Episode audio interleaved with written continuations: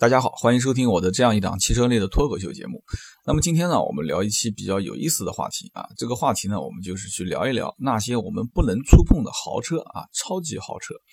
那么什么叫超级豪车呢？这每个人的定义都不太一样。比较大家能说得出来的一些超级豪车啊，比方说这个劳斯莱斯啊、宾利啊、法拉利啊、兰博基尼啊。其实这个超级豪车的定义非常的广。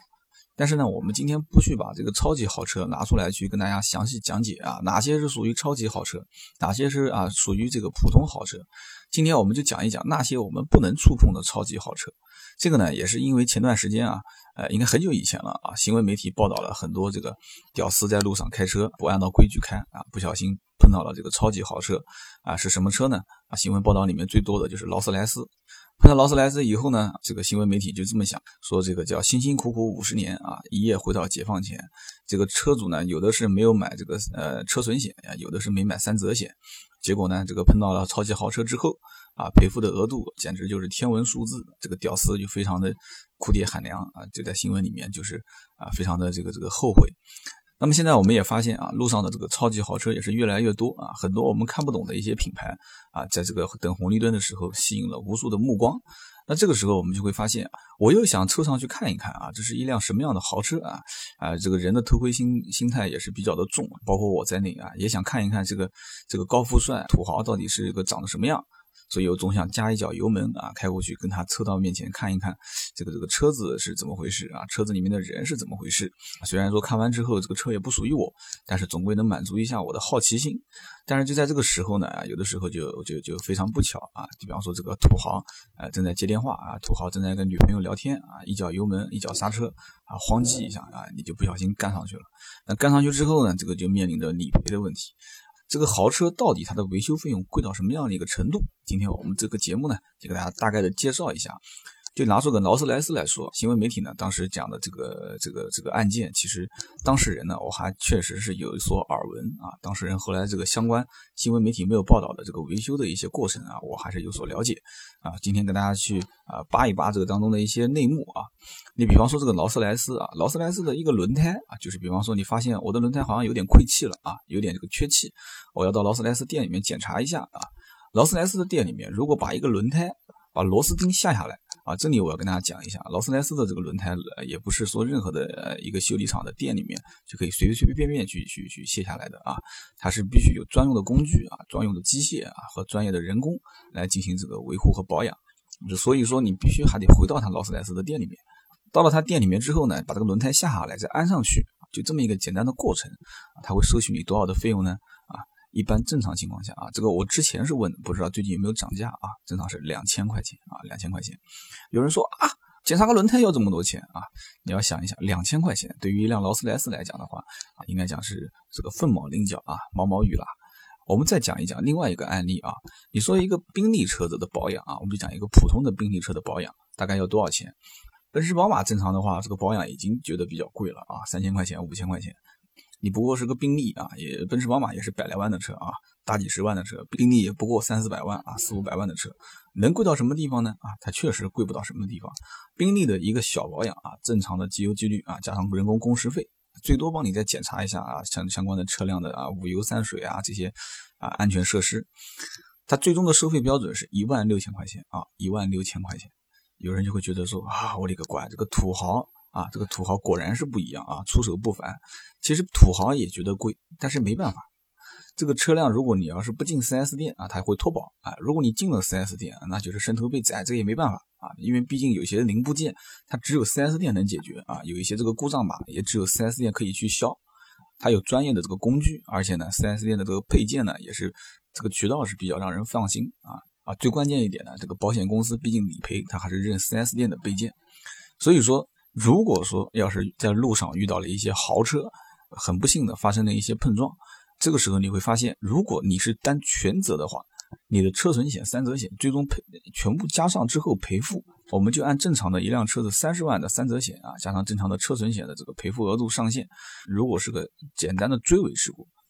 可能勉强你还能支付得起啊。如果说是发生了正面碰撞啊，或者说是一些重要的零部件啊，比方说大灯啊、啊水箱框架啊，或者这个大梁啊啊这些来进行更换的话啊，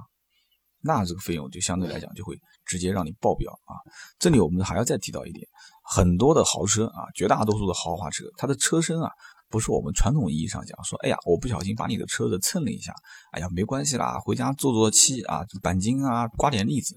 这个豪车，大多数的豪车啊，绝大多数的超级豪车的这个车身啊，它是全铝合金的车身啊，或者说是碳纤维的车身。这个碳纤维和全铝合金是为了让这个车辆更加轻量化啊，开起来更加轻盈，减少车身的重量，增加它的操控性。但是这两个材质有个问题啊，它是不可以钣金啊，它不可以钣金啊。它只能去更换，所以当发生了相关事故之后啊，这种全铝合金车身啊，包括这个这个碳纤维的车身，它必须去哪里碰撞更换哪里，所以这个费用啊，你可能看起来只是一个小地方的局部的碰撞，但是它可能一个大面积的零部件就要进行更换，所以这个费用就会直线上升。那么说到这里呢，我就插一个小小的话题啊，这个。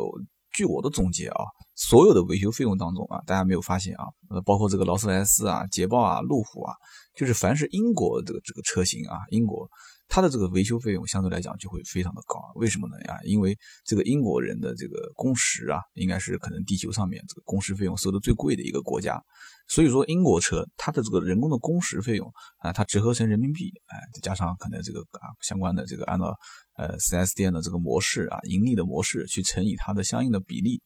它的这个费用会啊加上它的零部件的费用，它会非常的昂贵。包括我们刚刚讲的这些，就是车身的这个铝合金的车身啊，包括劳斯莱斯啊，包括捷豹啊，所以它的零部件也贵啊，人工也贵，所以这样的话就会造成了这个维修的额度是非常的高。那么有些人就会说了，说啊，这个我又不知道什么车是属于英国车啊，什么车是属于德国车啊，属于美国车。所以这里呢，我在节目的最后呢，就给大家讲一讲，如果说啊，你是一个汽车的这个品牌的呃小白啊，或者说是啊不算是太能了解啊马路上跑的所有的汽车品牌，我的建议呢，就是你能知道的一些汽车品牌啊，如果你是屌丝车，对面这辆也是屌丝车。只要在不违反这个正常的交通规则的情况下啊，你想怎么开就怎么开。但是呢，如果说你发现啊，对面来了一辆啊，或者说你紧跟着一辆这个你不知道什么品牌，但是看起来还算挺好看的啊，这么一辆车，或者是在这个茫茫的车群当中啊啊比较这个引人注目的这样一辆车型啊，我觉得你还是稍微远离它比较好啊。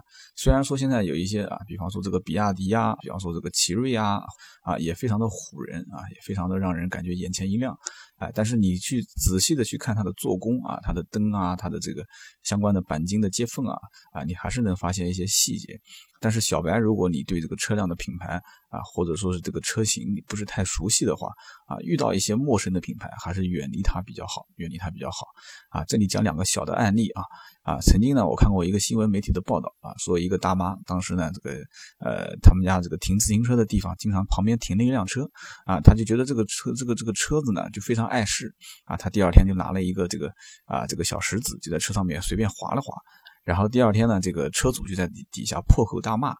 结果这个大妈呢火气也比较大啊，她就冲出来说啊，你你你嚣张什么嚣张的啊？你开个破面包车啊，天天挡在我们这个自行车车棚前面啊，你有什么了不起的？结果这个车主哭笑不得，打了幺幺零啊，幺幺零的警察过来一看啊，这是一辆宝马的 Mini Cooper。宝马的 Mini Cooper 啊，最后呢，我们把这个费用结算了一下啊，大妈当场就哭了啊。包括这个路虎啊，也很多人会把它当成这个面包车啊，因为这个路虎车长得确实也是有点像这个小面包啊，小面包大面包。